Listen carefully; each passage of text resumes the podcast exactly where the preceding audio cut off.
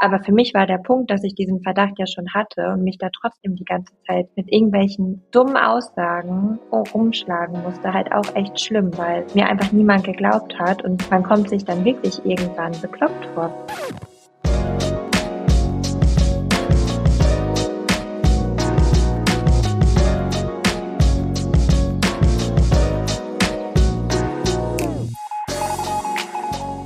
Heftige Blutung und extreme Schmerzen im Unterleib. Vielleicht hast du das schon durchlitten oder kennst jemand, der oder die an krass starken Regelblutungen und Schmerzen leidet. Das könnten Anzeichen für Endometriose sein. Viele Menschen haben aber noch nie von dieser chronischen Krankheit gehört und es dauert mehrere Jahre, bis eine Diagnose gestellt wird. Heute spreche ich mit Content Creatorin Anna Adamian über ihren Leidensweg und wie sie mit Endometriose lebt. Anna teilt ihre Erfahrungen nicht nur auf Social Media, sondern hat auch ein Buch geschrieben, um darüber aufzuklären. Wenn du mehr darüber erfahren willst, wie sie gelernt hat, ihren Alltag mit Endometriose zu meistern, dann bleib dran. Es freut mich riesig, dass du dir die Zeit nimmst, heute mit mir zu sprechen, obwohl du so kurz vorm Geburtstermin bist. Also danke dafür und Glückwunsch zur Schwangerschaft, zur Geburt. Aber es war ja nicht der einfachste Weg für dich bis hierhin. Du leidest an Endometriose und es hat dir das Ganze ein bisschen erschwert. Kannst du einmal die Zuhörer mitnehmen, was ist Endometriose? Hallo, also erstmal vielen Dank. Eins muss ich jedoch vorab klarstellen, bei mir war die Endometriose nicht der Hauptgrund für meinen so langen unerfüllten Kinderwunsch. Also die Endometriose und auch die Adenomiose, die spielen eine große Rolle, aber ich habe noch sehr viele andere Baustellen, sage ich immer, mitgenommen und das ist bei mir wirklich sehr, sehr, sehr komplex gewesen. Der Fall bezeichne ich es jetzt einfach mal. Das finde ich ganz wichtig vorweg. Und zur Endometriose. Endometriose ist eine ähm, chronische Erkrankung, bei der tritt Gebärmutterschleimhautartiges Gewebe auf. Das tritt dann in Form von Tumoren, also Herde, Verwachsungen oder eben auch Zysten auf und kann wirklich beliebig sich im Körper breit machen. Also nicht mal nur an oder in der Gebärmutter oder an den Eierstöcken, Eileitern, sondern auch wirklich in einigen Fällen an der Lunge, am Zwerchfell, generell am Bauchfell, also dem Douglas Herzraum, am Becken, Darm, Blase,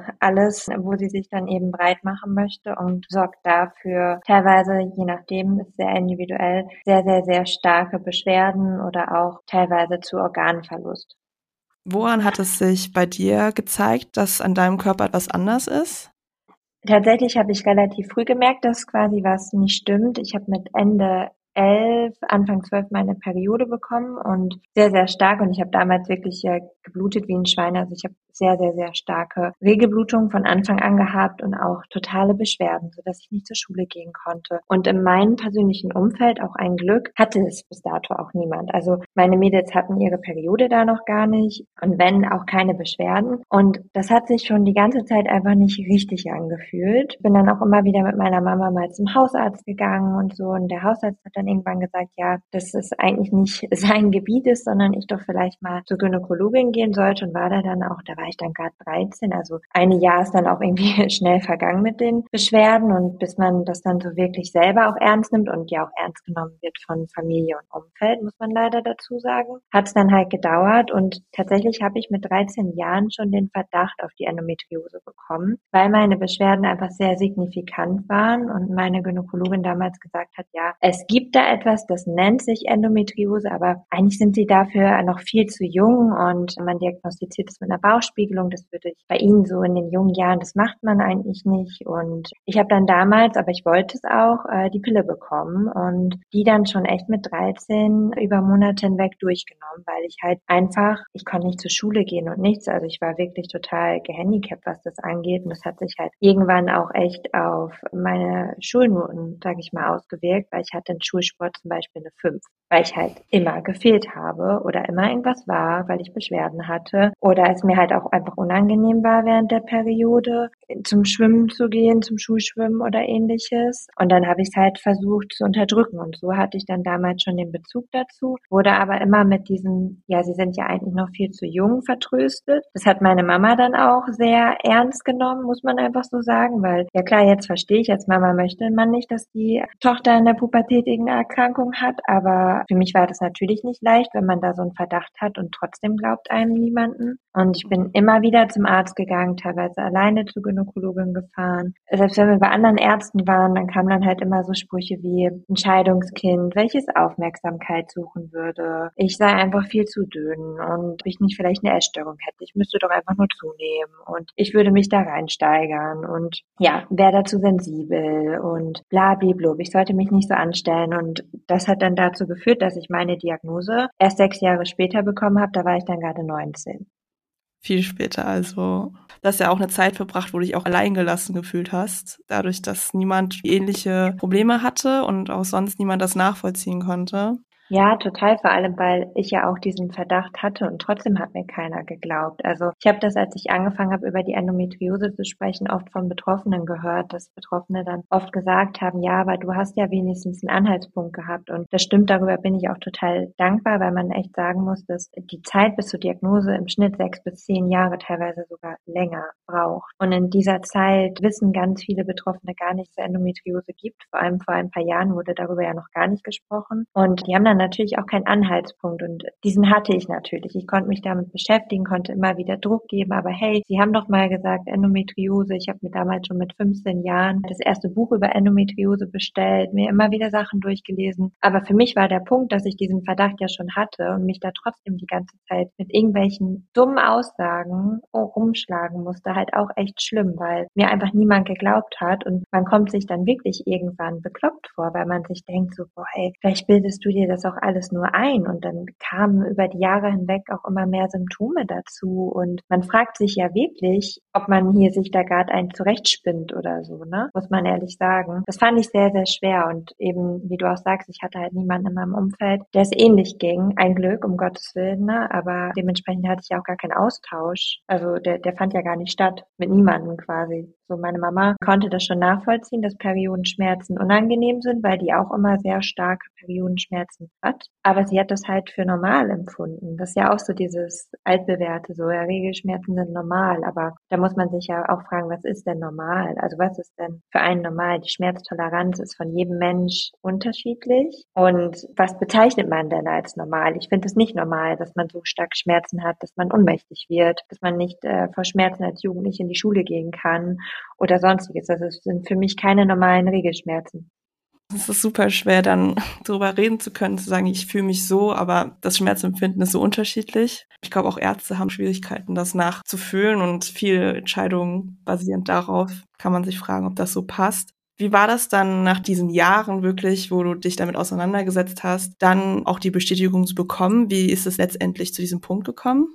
Ich bin damals, als ich 18 Jahre alt war, nach Berlin gezogen zum Modeln. Ich komme gebürtig aus Ostfriesland. Da war weit und breit auch kein Endometriosezentrum. Ne? Also es gibt zertifizierte Endometriosezentren und die Möglichkeit hatte ich da auch nicht. Also wenn man da auch kein Auto hatte, dann wäre man erstmal nicht so weit gekommen. Und das war natürlich mit dem Grund, warum sich alles so ein bisschen gezögert hat. Und als ich in Berlin gelebt habe, ist es alles so, ja, echt eskaliert, muss ich sagen, mit der Endometriose. Also ich hatte immer mehr Beschwerden. Es hat einfach mein komplettes Leben bestimmt. Und ich meine, ich war da gerade 18, hatte Bock in Berlin zu modeln. Ich habe mir das anders vorgestellt, bin ich ganz ehrlich. Und wurde immer wieder ausgebremst. Und dann habe ich halt einfach irgendwann so stumpf gegoogelt, Endometriosearzt Berlin und dann Endometriosezentrum der Charité von Frau Professor Dr. Mexner gesehen und habe da einfach angerufen und habe einen Termin gemacht, ganz euphorisch. Und hat dann natürlich ein paar Monate gedauert, bis ich zum Termin kommen konnte, was leider heutzutage normal ist und mittlerweile auch sogar noch länger dauert, als früher einen Termin zu kriegen. Und da wurde ich dann das erste Mal richtig untersucht und auch anders untersucht, weil die sich eine Stunde Zeit genommen haben für die Endometriose-Sprechstunde. Und das ist ja auch ein Punkt. Ich meine, beim, beim Gyn, die haben in der Regel vielleicht zehn Minuten, nicht mal pro Patientin Zeit. Wie soll man das da alles hochkauen? Und natürlich hat man sich da oft irgendwie so ein bisschen vertröstet gefühlt, gerade wenn dann auch irgendwie ein Arzt oder Ärzte nicht so viel Verständnis aufbringen konnte. Und da war es halt wirklich so das erste Mal, dass so richtig wirklich viel Verständnis aufgebracht wurde, viel intensiver geguckt wird. Ich habe einen Fragebogen, der hatte damals, glaube ich, 30 Seiten ausgefüllt, wo ich wirklich ganz intensiv meine Beschwerden beschreiben musste, wo ich die einmalen musste. Wie fühlt sich der Schmerz an? Und ja, dann habe ich für damals, ich glaube, waren irgendwie so ein paar Wochen später, einen OP-Termin zur Bauchspiegelung bekommen. Damit wurde dann damals die Endometriose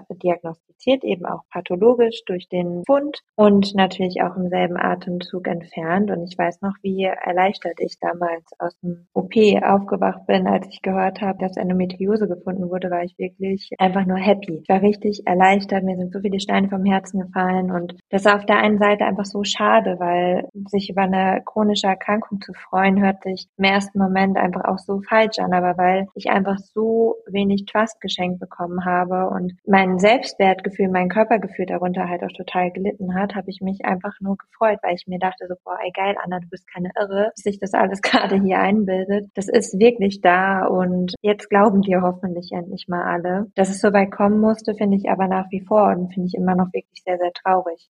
Hat die OP dann geholfen, das so weit einzudämmen oder wie hat sich danach entwickelt? Bei mir hat die Operation leider nicht geholfen. Ich bin bisher dreimal operiert worden und bei mir hat keine der OPs geholfen.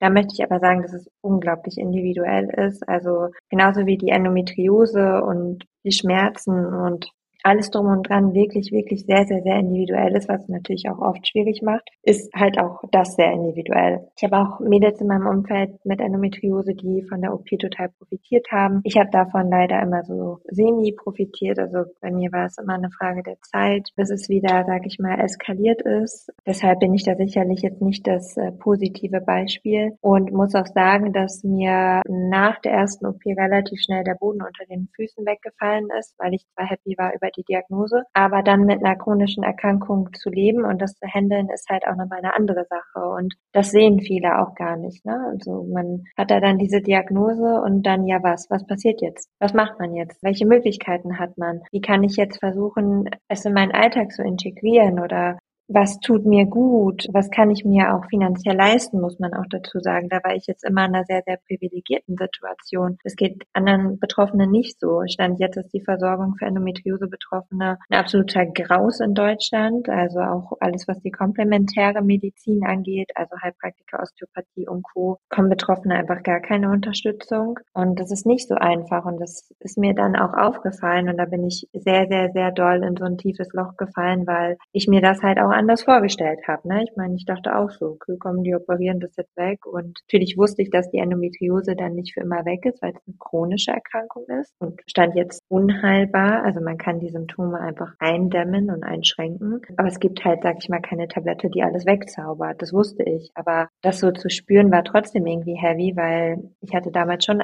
sehr Angst vor der OP. Ich war bis dato nie länger als für eine Untersuchung im Krankenhaus und es hat mich schon viel Überwindung gekostet, die OP auch zu machen. Vor allem mit der Angst dahinter, dass vielleicht rauskommt, dass alles gut ist. Also das war meine größte Angst damals, dass ich aufwache und alles ist in Ordnung. Dann würdest du echt denken, ich bin irgendwie genau. bekloppt. Ja, ja, das, davor hatte ich total Angst. Also es geht da schon viel in einem vor und es hat lange auch gebraucht, dass ich das akzeptiert habe, dass die Endometriose jetzt da ist und ich das im Grundsatz nicht komplett ändern kann, sondern nur dafür sorgen kann, dass ich irgendwie besser damit umgehen kann, sei es mit den Schmerz besser umgehen kann, jetzt gar nicht nur vom Mindset her, sondern auch einfach durch gewisse Tools, Dinge, die mir gut tun und so weiter und so fort. Und es war ein sehr, sehr, sehr langer Prozess, das auch alles irgendwie so zu verstehen und auch anzunehmen. Hattest du auch hinterher mental oder psychische Hilfe bekommen, weil du ja viele Jahre allein damit gestruggelt hast, dich gefragt hast, ist das in meinem Kopf oder woran liegt das? Hast du dir auch auf andere Weise dann noch Hilfe gesucht, um damit besser klarzukommen im Nachhinein? Ich war schon vorher in Therapie aus anderen Gründen und habe in Berlin dann auch eine Therapie fortgesetzt. Und das war auch tatsächlich dort ein sehr, sehr großes Thema, weil ich einfach mein äh, Körpergefühl damals schon so extrem verloren habe. Und ich gemerkt habe, und das merke ich aber auch noch heute, wie diese ständige Rechtfertigung sich einfach total auf mich ausgewirkt hat, dass ich da echt so ein bisschen ein kleines Traumata weg habe, wenn man immer das Gefühl hat, einem wird eh nicht geglaubt und man redet irgendwie so mit einer Wand. Also es hat sehr viel mit mir gemacht und da war ich sehr, sehr lange in Therapie. Also ich glaube, das waren insgesamt drei Jahre, wo ich wirklich durchgehend in Psychotherapie war. Das habe ich auch gebraucht, aber das tat auch sehr gut.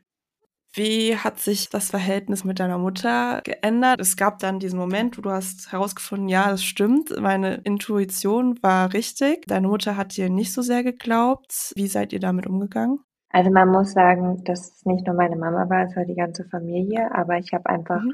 zu meiner Mama ein extrem starkes Verhältnis und die ist wie meine Schwester und Freundin zugleich. Und es war auch nie so, dass meine Mama mich nicht gesehen oder gehört hat. Also sie ist ja schon mit mir auch zum Arzt gegangen und sie war ja auch diejenige, die damals mit mir direkt zum Hausarzt immer gefahren ist und alles. Ne? Also es war jetzt nicht so, dass ich irgendwie komplett allein gelassen wurde, aber es fing ehrlich gesagt schon an, sich zu bessern, als ich den OP-Termin damals bekommen habe, weil ich weiß noch ganz genau, ich habe meine Mama angerufen und sie wusste, ich habe diesen Termin im Endometriosezentrum. Ich war halt alleine da, weil ich in Berlin war, meine Mama halt in Ostfriesland, das ist einfach zu weit weg. Sie musste arbeiten und ich habe dann damals ziemlich trocken und schroff gesagt, ja du übrigens, ich werde jetzt operiert, ich muss operiert werden. So, ich habe das wirklich ganz stumpf gesagt und man konnte so richtig hören, wie so ein bisschen so die Kinnlade im Boden gefallen ist am Telefon, weil sie damit nicht gerechnet hat. Und jetzt, ich meine, ich bin jetzt 27 Jahre alt und über die ganzen Jahre konnte ich das mehr verstehen, verstehe ich das ja auch. Ne? Man, wie ich schon eingangs sagte, man möchte ja auch nicht, dass das eigene Kind eine Erkrankung hat oder so.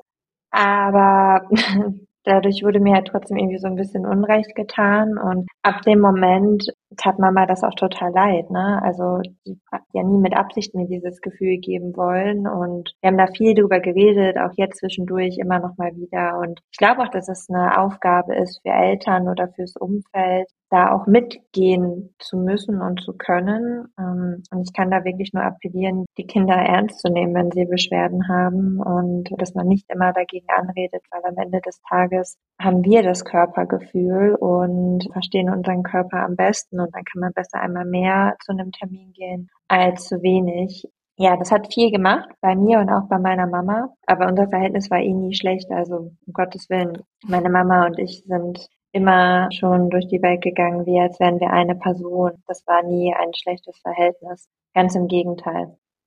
Wenn jetzt Leute zuhören und sagen, okay, ich kenne sogar jemanden, was kannst du ihnen nochmal an die Hand geben, um taktvoll mit den Leuten umzugehen, wenn sie betroffen sind? Vor allem, dass weniger manchmal mehr ist, gerade was so Sprüche angeht und nett gemeinte Tipps. Ich weiß, man meint es immer gut, das sagt, sagt man dann ja auch immer so, ist nicht böse gemeint, war nur nett gemeint. Aber man darf nicht vergessen, dass es nicht immer so beim Gegenüber ankommt und dass man vielleicht einfach manchmal möchte, dass einem einfach nur zugehört wird und gar nicht irgendwie argumentiert wird, dass man jetzt dies und das von der Nachbarin gelesen oder gehört hat und gefunden hat, sondern einfach zugehört wird, Verständnis aufgebracht wird. Ne? Hey, Mann, es tut mir leid, dass du da gerade durch musst. Ich bin für dich da. Oder wirklich aktiv zu fragen, was brauchst du gerade? Was kann ich für dich tun? Kann ich dir etwas Gutes tun? Vielleicht auch fand ich ganz süß, haben mich schon ganz oft FollowerInnen gefragt, wenn eine Freundin von denen operiert wurde, was die als so Care-Paket machen können. Das finde ich eine total süße Idee. Also meinetwegen den Lieblingsschokoriegel oder so, ne? Ein bisschen was zum Krafttanken, den Lieblingstee, vielleicht auch eine kleine Wärmflasche, eine liebe Karte, also einfach was